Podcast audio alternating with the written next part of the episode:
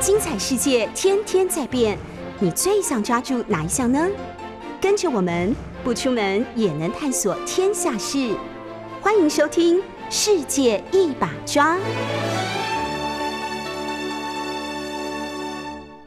各位观众早安，那我是杨永明。这个礼拜从六月底六月底的最后一个礼拜，国际新闻的焦点呢，当然就是在两个会议，一个是 G7 啊二六二七，一个是呢北大西洋公约组织北约 NATO 的高峰会，在马德里啊西班牙举办的，那是在二九三十刚举办完。这个西方媒体把这两个会议就是报道的非常的详尽跟深入。那当然这里面它都是在欧洲举办，那同时欧洲的俄乌战争也进行到了一个就是关键点。那这个关键点造成乌克兰的就是说情势并不太妙。然后 G7 以美国为主，加上北约。开始呢，更进一步的承诺要对乌克兰提供经济、军事啊以及所有的这个资源。昨天拜登在北约峰会的这个闭幕会议的致辞，也就是说会一直啊支持这个乌克兰。可是，也许今天我们不把重点放在俄乌战争哈，不过它是一个重要的这个背景以及当前关键的这个议题。俄乌战争现在的这个情势，简单的说，就是乌东、乌南，俄罗斯所要打的第二阶段啊的这两个区域的占领，两个主要的共和国以及乌南啊，从马里乌波尔到这个敖德萨附近，赫尔松也已经是有效的被俄罗斯占领了。那现在这个战线呢的这个变化，呃，我认为有四种的可能性。一个就是这个乌东乌南的这个战线呢，就变成一个持久战，啊，会持久多少？那这真是一个百万的大问题。第二个可能性呢，就是俄罗斯会扩大攻击乌克兰的中部或者是相边邻的几个重要的城市，从哈尔科夫到敖德萨。第三个可能性呢，那就是一直在讲的乌克兰反攻，可能真的会发生。哦，本来是说六月底的，现在六月底过去了，然后呢，说到八月，那甚至甚至甚至甚至现在可能到这个年底啊，所以第四个可能呢，啊，第四个可能眼前的可能性并不高，那就是什么呢？俄乌开始进行停火谈判啊。不过这个第四个可能，第四个发展可能大概是全球，包含美国了。讲句实在话，最希望。看到的，而且希望越早越好。为什么呢？因为在俄乌战争的这个情况进行过程当中，那整个欧洲跟西方国家，尤其是美国，面对就是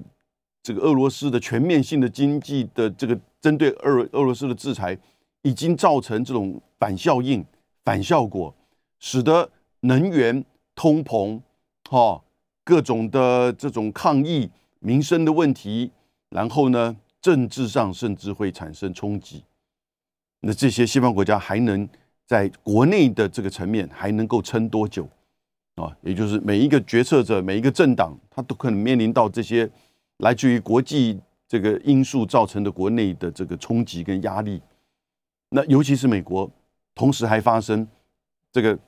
大法官不断的在掀桌子，把美国这几十年来的几个重要的议题，好。从就是枪支到堕胎，那昨天大法官又通过了限制美国环境保护署的这个权利啊，所以这个保守的大法官根本在改造美国了。那这个会对美国的启动选举、对拜登政府、对共和党产生很多的影响。这些东西我们都还不讲什么枪支啊、这个油价啊等等之类的。在这样的背景之下，哦，当然你也不要忘记。拜登也不断的强调，啊，不只是俄乌战争，俄罗斯的这个军事攻击，那还有中国的威胁，啊，然后呢，这个对中国关税的减让讲了多久，到现在就是犹豫不决。我讲的没错吧？拜登这个人呢，真的是没有什么政策的决断力，不断的就是在摇摆，犹豫不决，哦，你说是他的年龄吗？我没有年龄歧视，我觉得是他的个性啊，我觉得他的个性，当然也处现他所处的这个环境，他想要太讨好各方，想要太平衡，但是呢，这个就拖过了这个最好的这个时机点，因此在这样的背景之下，我们在看到了 G7 跟北约的召开，很显然，我觉得美国是透过。尤其是北约的这个峰会，要真的去号召美国的全球军事伙伴联盟关系的建立啊，全球军事伙伴联盟，美国要建构这样子个全球军事伙伴联盟，因为这次来北约峰会的，除了北约的三十个国家，现在要三十加二了，那就芬兰跟瑞典，同时日本、韩国、纽西兰啊。以及这个澳洲也都去了，这四个国家也都是美国的军事同盟。唯一大概不是的是那个乔治亚，啊，不过他可能很快会成为北约的这个成员国。所以这一些的国家不都是美国的军事同盟吗？啊，因此印度就没有参加呀，因为印度不是美国的军事同盟，也没有东南亚国家参加呀。哦，中东国家美国虽然有军事同盟哈，但中东是另外一个。这个议题，马上拜登在两个礼拜之后就会到以色列跟沙特阿拉伯啊，所以这次在马德里召开的这个北约的峰会，也就是拜登要把在这个大西洋和太平洋这两大洋的他的军事同盟结合在一起，历史上第一次，在一个会议平台，在北约的架构之下，要去建构一个就是美国的啊。军事伙伴同盟，那这个当然不是新签一个协定，而是要形成一种平台或一个机制，让这两大洋的美国军事伙伴共同有一个这个平台跟互动的管道，甚至某种程度的会议或者是机制啊，参与到如何针对中国跟俄罗斯啊的这个挑战，那。这些北约的国家，日本、韩国、这个纽西兰、澳洲也都很了解，所以这次当然就给足了美国的面子去了。那我的观察啊，我的观察是，他们虽然去，但是呢，有一点就是不太情愿啊。我给简单的八个字的评论，也就这一次哦，美国的军事伙伴这个之间呢，在做。团报取暖啊，团报取暖，因为面临到俄乌战争的威胁，俄罗斯的，就是说的这个军事威胁，以及中国在整个就是太平洋啊，甚至全球的这个发展，他们在团报取暖。美国啊，在号召大家来，可是呢，另外四个字，同床异梦啊，所以团抱取暖，同床异梦。OK，为什么美国要去团抱？大家也愿意来参加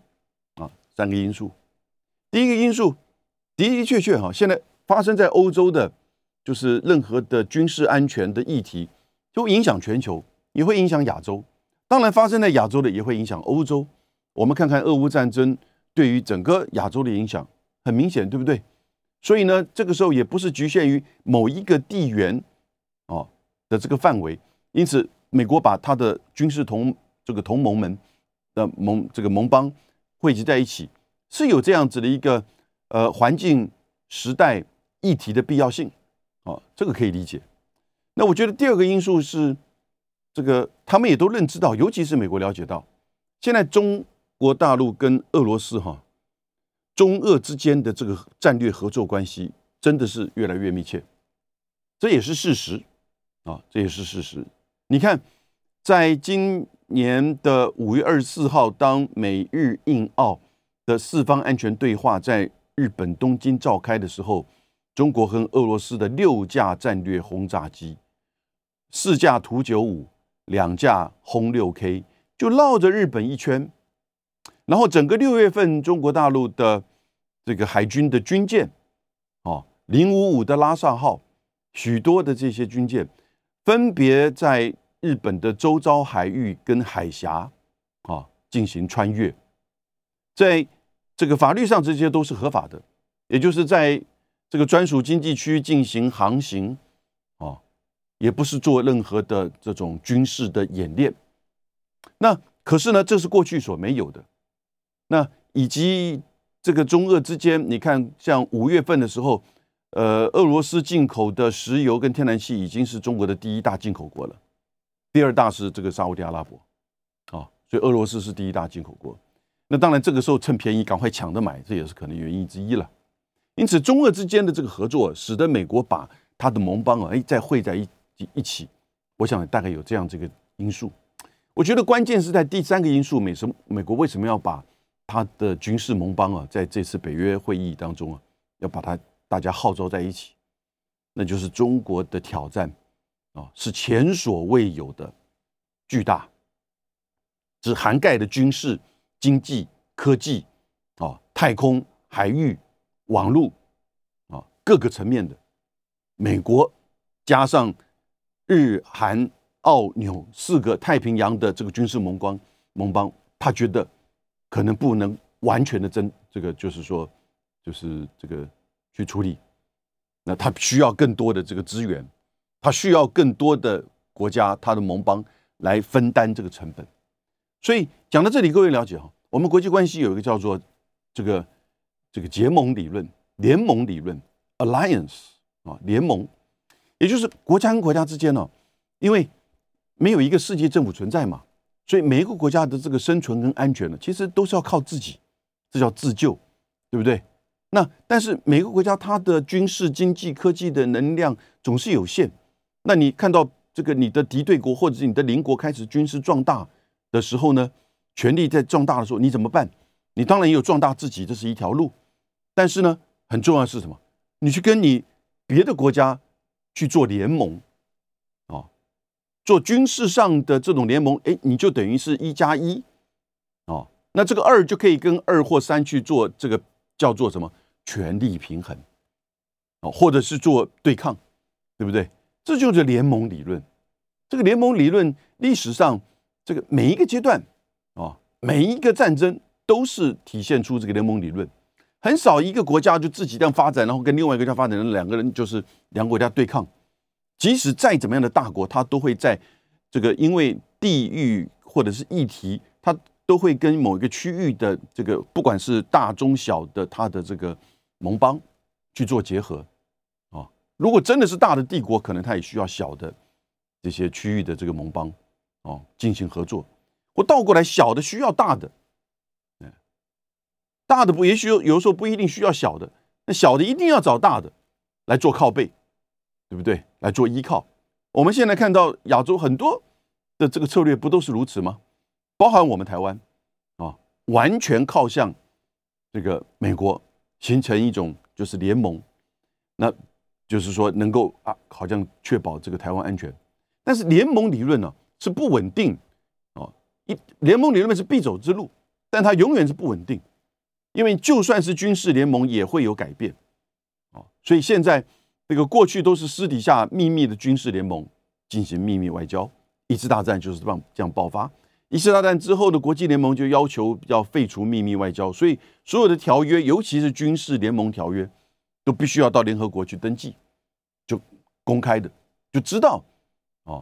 这样子的一个，就是说联盟的转向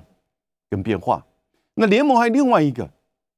一次大战之前的军事联盟啊，是一种攻击性的军事联盟。也就是说，当你在军事动员的时候，如果你是我的军事盟邦，你在做进行军事动员的时候，我要跟着你动员。你攻打别的国家的时候，我跟着你攻打，就叫做攻击性的军事联盟。一次大战之后，把所有的攻击性的军事联盟都废掉，啊，就强调。任何的军事联盟必须要是防御性的、集体安全性的，啊，也就是说，这个不管是双边还是多边的，只有在某一个成员国遭受攻击的时候，他才可以去别的国家才去协助他的武力防卫，仅此如此。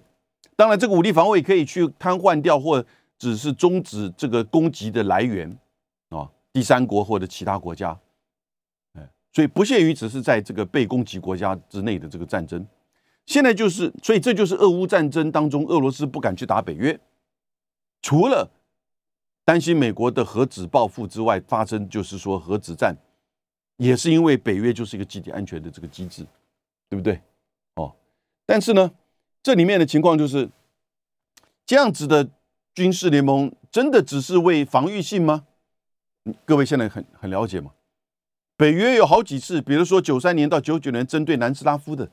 这不是防御性的。他认为说那边的战争已经影响到欧洲，真的吗？那边这战争再怎么打也不影响到这个小打小闹，也不影响到这个欧洲安全。虽然是打得很激烈，哦，所以他用这种就是飞弹攻击，造成南斯拉夫的人口哦相当程度的几万人、几十万、十几万人吧的死亡。所以为什么这个塞尔维亚哦这个武契奇哦对于这整个北约对于这个俄乌战争的态度会有这样子的这种跟？其他的欧洲国家这么不同，因为他曾经被北约打过，而且很凄惨，对不对？那现在也不限于只是发生战争的时候，因为你要防范战争、要贺主战争，所有的这种你的敌对国的这些发展，你都要开始针对。所以这就是我们讲的这个联盟理论。好了，讲了这些的意思就是说，大概了解。美国现在把这些它的军事盟邦结合在一起，就展现联盟、集体安全、核子贺主，哈，然后呢，针对中俄之间的这个结合，换言之，中俄之间的结合也不就是一种联盟理论吗？虽然他并没有签署军事同盟条约，哦，因为那并不是绝对必要。在整个十九世纪，英国的权力平衡针对欧洲大陆。他也没有签署什么军事条约，哦。当某一个国家壮大的时候，英国就去帮助那个弱的国家，以维持欧洲的这个平衡。啊，在权力平衡跟联盟理论的这样一个交错之下，你就看到整个十九世纪整个欧洲，甚至到后来发生一次大战、二次大战，啊，在这样子的一个运作之下进行。现在的俄乌战争之下的中俄的合作，以及美国的全球军事盟邦结合。我觉得这个态势已经形成，可是，哎，这个是在开会之前，我觉得从我们国际关系理论，从我个人的观察哈，这样子的态势很清楚。如我刚才是说明，可是我接下来要跟各位讲的，这次会议举行下来哈，我发觉不不完全如此，就是我后面的四个字叫同床异梦，不一样，哎，真的不一样。当然在。安全威胁层面，在跟美 美国的这个就是说军事同盟层面，哦，这个没有变，这些国家还是需要美国的核资产保护也好，美国的这个军事的这种协助啊，还是需要。从日本、澳洲到德国，这个西班牙都是如此。现在瑞典、芬兰也要加入，要寻求美国的核子保护伞啊的保护。那可是呢，另外一方面。这也不像是冷战，是零和的，因为现在已经不是零和了，OK？所以我们在这个之前会觉得说新冷战出现，但是这个重点不是在冷战这两个字而已，重点在这个新。新的意思就是它不是完全重复九零二十世纪的那个冷战的那种情景，它是一种新的态势，二十一世纪的哦。那冷战的意思就是说，在没有发生冷战、热战，呃，彼此是相对的、相针对的。相对抗的，相竞争的，可是呢，因为它新，所以呢，许多的国家也就了解到，因为不是第一个不是零和了，每一个国家大概它的第一大贸易伙伴都是中国啊，对不对？每一个国家它在俄乌战争之前，它都有相当高的比例的油、石油跟天然气是来自于俄罗斯啊，对不对？包含我们台湾都有百分之八到百分之十啊。哦，所以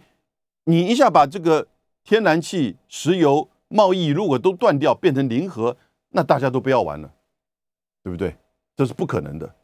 啊！全球化再怎么发展，尽管在高科技的这个层面走向两个半球化，但它不会把最主要的这个全球化的这个道路完全给中断掉，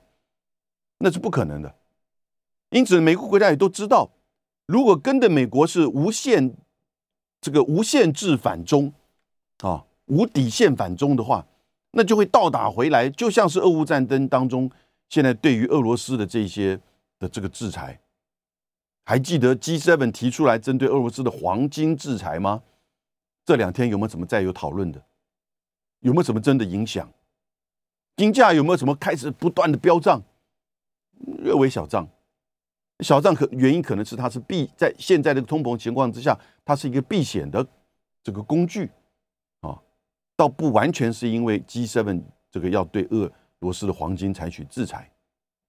所以在这样的情况下，每个国家都有不同的想象，都有不同的这个是说这个动作。那当美国要把大家往前拉，开始在这个举大旗要针对俄中俄开始进行这种反制的时候，每个国家这个动作就是不一样啊。我讲最主要的两个，一个就是这个北约通过的战略文件。第一个，我们等下为各位仔细的分析。魔鬼藏在细节里面，这个细节告诉我们呢，欧洲国家完全不同的想象对于中国大陆的这种对抗。第二个，日韩澳纽不是都去了吗？在之前不是说日韩澳纽要开一个四边的会议，结果完全没有举行，而美日韩这个三边会议根本是一个屈辱性的会议，很奇怪一个外交会议达成了反效果。好的，我前面这个花了一点时间为各位谈谈一些这个背景啊，以及理论，还有历史过去的这个走向。那我们现在就看哈，我说他们为什么要团抱在一起？美国的这个军事同盟国家们啊，那有这些因素啊，眼前的因素，然后呢，这个联盟的这个理论的因素，但是呢。我后来发现到，哎，这几个国家啊，虽然团抱在一起啊，但是同床异梦，各有各的想法。我就先拿北约的战略文件里面总共四十九点啊，北约这个每十年左右有一个战略文件，规划它在接下来这十年的大的这个方向。上一次是二零一零年，而上一次完全没有提到中国。这一次的四十九点里面呢，应该是有三点。但关键在第十三点跟第十四点这两点，完全是以中国为主，啊，完全是以中国为主，写的非常的深刻，啊，以及全面，啊，在几句话之间，我先把这个第十三点呢念给大家。那我觉得这个第十三点基本上是华盛顿写的，美国写的，北约战略文件第十三点，他说中华人民共和国公开的这个雄心。和强制性的政策挑战我们的利益、安全和价值观。中国使用广泛的政治、经济、军事工具来增加其全球影响力和这个实力，同时对其战略意图和军事建设保持不透明。中国的恶意混合网络行动及其对抗性言论和虚假性讯息，以及以盟国为目标，损害了联盟的安全。中国寻求这个材料。战略材料和供应链哦，关键基础来控制这些层面。他利用其经济影响力来建立战略依赖关系，并且增强其影响力。他致力于颠覆基于规则的国际秩序，包含太空、网络和海洋领域。中华人民共和国和俄罗斯，哎，这里提到中俄之间的合作了，深化战略伙伴关系，以及他们相互强加强破坏。以规则为基础的国际秩序的企图和我们的价值观和利益背道而驰，这这个完全是华盛顿写的，我可以想象得到。因为各位，这个战略文件不是华盛顿执笔而已，这一定是所有的共这个同盟这个成员国哈，目前三十个在共同这个讨论的。你当然可以想象，主要就是在华盛顿、英国、法国、德国啊这些国家之间，那加入中国的这个十三点跟十四点。一定是美国强势力的主导，不过呢，别的国家一定有不同的意见。不过我可以确认，这个第十三点完完全全是过去不就是美国过去拜登政府对于中国的描述吗？啊，而且很这个其实基本上就等于是展现了，从这里你可以看得出来，中国就是把这个美国就是把中国视为这个不是竞争对手而已了，根本就是一个潜在敌人啊，不是只有。这个挑战我们的利益、安全跟价值观，就哦挑战。那你看底下他是说这个不透明，然后呢，这个虚假损害了我们的安全，然后呢，就是颠覆啊我们的这个价值啊国际秩序，从太空网络到海洋，以及中俄之间的合作呢，是破坏国际秩序啊，和我们的价值观背道而驰，这根本就是把它视为敌人，竞争的这个对手啊。竞争的敌人应该这么说，或对抗的这个敌人很清楚，因此所以才会有北约的这样子把这些他的军事盟邦结合在一起，变成一个联盟，然后共同来对抗。哦，你就看到这里两个这个对抗已经这个形成，但是这个十三点哦，哎，你说哎，那对啊，那这个很针对中国啊，对不对？没有错，但重点在十四点，所以魔鬼藏在细节里面，我来念一下第十四点。我们仍然愿意与中国进行建设性接触，包含建立互惠的透明度以及维护联盟的安全利益。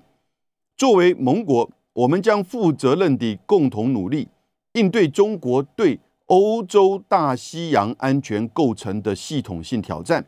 并且确保北约有持久的能力保障盟国的防御与安全。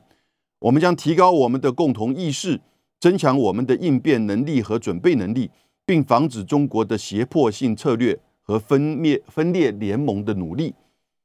我们将捍卫我们的共同价值观，基于规则的国际秩序，包含航行自由。啊，各位，我觉得哈，这个第十四点呢，前面大部分是法国、德国写的，或者是强力修改的，而最后那句话是美国加的，就是包含航行自由，这是美国叫坚持要留在这边的。但前面这个东西啊，很清楚，这就是欧洲大部分欧洲国家，除了英国之外，除了波兰之外，除了立陶宛之外，哦，旧欧洲国家，法德、意大利、西班牙这些国家，哦，特别要在第十四点强调出来的，怎么怎么怎么说呢？哎，愿意跟中国进行建设性的接触嘛，而且建立互惠的这个透明度，然后呢，这个维护这个盟国的这个安全。那重点是，大家会觉得说，哦，你看这边对中国的认定就是叫做系统性挑战，因为在这个之前呢，战略文件讲了很久，美国跟英国放的话就是说，要希望把中国定位为叫做战略对手，或者是战略挑战啊，strategic challenges，哦，你不把它叫战略威胁，那是指俄罗斯，那你至少把中国叫做战略性的。这个对这个挑战啊，或者是这个对手，那可是呢，哎，倒不是这样，变成系统性的挑战，似乎这整个层面又下就又通荡，又把它这个降低这个针对性，对不对啊？但是这不是真正重点，真正重点在哪里？真正重点在前面这句话，是应对中国对欧洲大西洋安全构成的系统性挑战，也就是说。我们北约针对中国对我们的挑战，只有关注在欧洲大西洋这个区域这个范围。至于你在印太，你在全球，哈，我们当然会关注你的发展，你可能的这种带来的这个冲击或影响。但是呢，真正把你视为系统性挑战的，是局限在这个欧洲大西洋。我觉得这是真正的重点哦。这个大概是法德之间坚持要把它加入进去，就是说，呃，中国是这个系统性挑战。如果直接这么讲话，那就是全球性的了。但是中国对欧洲大西洋安全构成的系统性挑战，所以根本就欧洲啊，不希望跟着美国去造成一个印象，就是我们已经跟美国完全站在一起，在这个针对反中的层面，这个形成一个。这个大旗啊，一致性的这个，就是说这个队伍，然后呢，共同的抗中反中啊，他还是以这个北大西洋公约组织的这个范围。那美国大概没话讲，因为你是 NATO 嘛，对不对？你是 NATO，你为什么要讲到印太啊？尤其是当下 NATO 还发生 NATO 的范围之内还有一个俄乌战争在进行，是不是？啊，虽然中国跟俄罗斯的这个结合的的确确也是对欧盟、对法德未来的安全的这种挑战，可是呢，不需要眼前去制造一个新的敌人，而且把它完全这个放在对立面，哦，我觉得这是一个很重要的。一方面是把它视为一个系统性的挑战，而不是战略的挑战；二方面呢，把它还是限制在欧洲大西洋的这个范围。哦，这第一点我的观察。那第二点，我觉得就是在呃这一次第一次日韩澳纽去参加这个北约的这个会议啊。这很清楚，当然就是美国号召他的这个军事同胞一起过来。可是为什么不是在差不多一个月之前，还是三个礼拜之前喊得很这个大的？尤其是日本这边放出来的消息，日本的媒体、共同社、产经都有放出来的消息，说岸田希望能够举办日韩澳纽四边的这个会议哦，亚太、亚洲太平洋的这个国家共同的去参与北约的这个高峰会。在北约的平台举行，刚好我们大家就一起来讨论一下我们亚洲的安全议题吧，这不是很顺带的吗？第一点，这个所谓日本的这个主张或放话，这完全是美国，我认为是美国的要求，美国透过日本这么做的。好，因为岸田在这个议题上虽然没有错哈，各位你要看清楚，好像日本在最近在安全议题上是非常积极，是没有错，但是他比较是在他的这个。就是自己本身的安全态势上，举例而言，他的这个讨论国防预算是不是要增加，从一趴变成两趴？举例而言，他的相关的这些直升机载具舰跟这个作战能力能力的提升，哦，这是整个他的军力的这个提升，因应可能的这危险，但是他没有要想要去完全的去作为就是。这个美国在这边的完全的代言人，啊，他是副警长，但他不是完全的代言人，因为他还是有他的顾虑，不管是跟韩国之间、日韩之间，或者是北韩，当然中日之间，今年啊是中日建交七十周年，今年是中韩建交这个三十周年，对不对？啊，所以呢，你就看到。这个啊，中日建交的五十周年啊，然后呢，中韩建交的五三十周年，所以日本是显现的比较复杂的。有些层面你会看到他很积极跟美国的合作啊，有些层面呢，他也有一定的这个保留啊。我们有时间再多谈这个日本。可是呢，在这一次哈，这个日韩澳纽，我那个时候就预言嘛，如果真的是举行的话，美国怎么可能拜登在会议室的外面这个这个窗户头探进来？美国一定会顺道的去参加，就会变成五边美日韩澳纽。如如果一旦美日韩澳纽这样子的一个美国的亚洲军事同盟在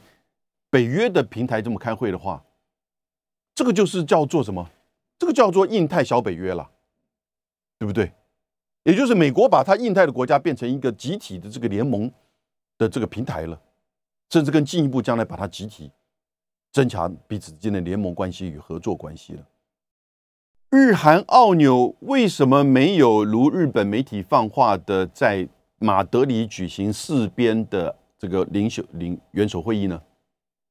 当然，一旦举行四边，我觉得它会变成五边，拜登也一定会来，对不对？我想大家都觉得这理所当然。如果一旦这样子的美日韩澳纽五边在马德里的北约的。架构跟平台之下举行亚洲的美国军事盟邦的这种集体性的会议，这个意义就是从北约拉出来一个日印太版的北小北约了。哦，我觉得韩国、日本目前都觉得不是这个时机点，没有这个必要。纽西兰也一定不赞成，澳洲我觉得甚至都不一定。虽然这个 Albanese 新的这个走向。最近在安全议题上，其实也喊得蛮高声的。可是你看他的这个外交部长、国防部长，哈，跟过去摩尔森时期那两个外交部长、国防部长完全不一样。还是做该做的事情，这个澳洲优先、澳洲利益嘛，哈，这可以理解。但是那个针对性、喊话性、情绪性的这种反中的这个情绪啊，跟资源，哎，就就是说就低调很多。那所以四个国家大家都知道他这个意涵呢。是什么意思？所以最后呢，大概这两个礼拜完全就没有提这个东西了。所以这次的北约峰会就没有什么日韩澳纽四国的这个元首会议。如果真要举行的话，你在别的场合也都可以嘛，对不对？哦，那为什么还是会有美日韩呢？各位，你看美日韩就出现两大问题了。第一个，美日韩完全在谈北韩，完全没有碰中国议题，对不对？就很清楚了。就我刚讲的，日韩不愿意在这个场合去激怒中国，因为在这个尹锡悦跟岸田文雄出发前，中国大陆外交部发言人有表达这个质疑：为什么一个北约峰会，你日本、韩国跑去参加呢？哦，没有这个必要性吧？对不对？那是一个军事同盟，哎，你跟这个国家有军事同盟吗？你们是只有美日安保跟美韩军事同盟而已嘛？对不对？哦，那。韩国马上呢，日本没有什么反应哈。韩国马上就发了一个声明说：“呃，我们到那边不是在针对谁的，然后呢，我们到那边是去参加这个会议，透过这个场合，然后呢，增加一些跟这个北约国家的这个对话，比如说半导体的对话，就就把它稀释掉了。那那各位，韩国现在严重的经济危机，而且根本上已经可能进入到经济衰败了，经济衰退。”因为韩国今年呢，到目前为止这前面六个月的半年，已经出现严重一百四十几亿美元的贸易逆差。过去韩国曾经出现过这个两次的贸易逆差，过去二十年啊，三十年。第一次是一九九七年，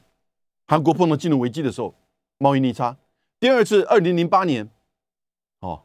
全球金融危机的时候，韩国也出现贸易逆差。韩国是世界第八大贸易国，以贸易出口为主的，居然它出现贸易逆差。一方面当然是油价的高涨，还有一个韩国的出口慢慢的开始出现一些消退。这个消退的原因也是因为中国的取代性开始，就是说抢占这个市场。举例而言，三星的这个面板呢，它就已经放弃了。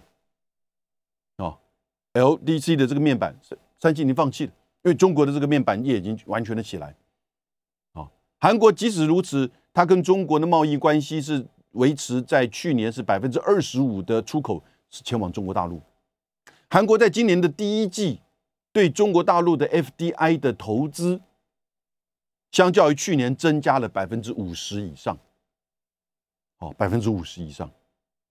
所以韩国跟中国现在这个贸易关系是这个依赖性越来越强了。那更不要说对于北韩议题的中国的角色，对不对？所以尹锡悦在他竞选的时候，跟刚上来，甚至到拜登在五月二十号去访问这个首尔的时候，五月二十号之后的这一个多月哈，我觉得态度不一样了，因为他坐的位置上才知道这个位置的难处啊，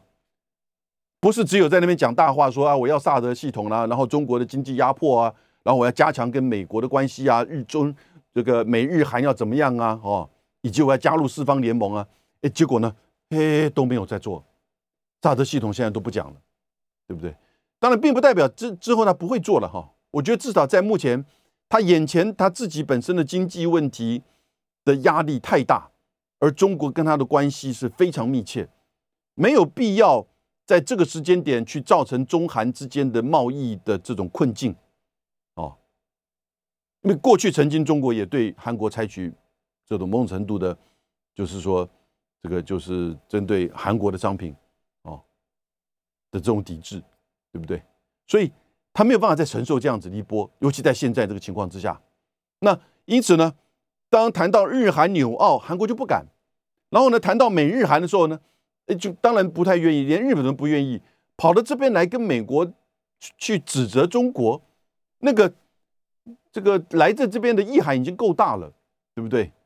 没有必要这么做，这么做是为什么？啊，那同时你看到更糟糕的，我觉得这个日美日韩的这个三边的会议啊，日本人跟韩国人一定要媒体跟一般的民众一定要有一个了解，美国怎么看待你们两个国家的？真的是，你看这个会议还像是个会议安排场合的这个这种布置吗？一个四方桌坐三边是没错了，但显然是美国坐坐东道，你们两边坐两边，是不是？然后让你们面对面，他不知道你日韩关系的尴尬嘛？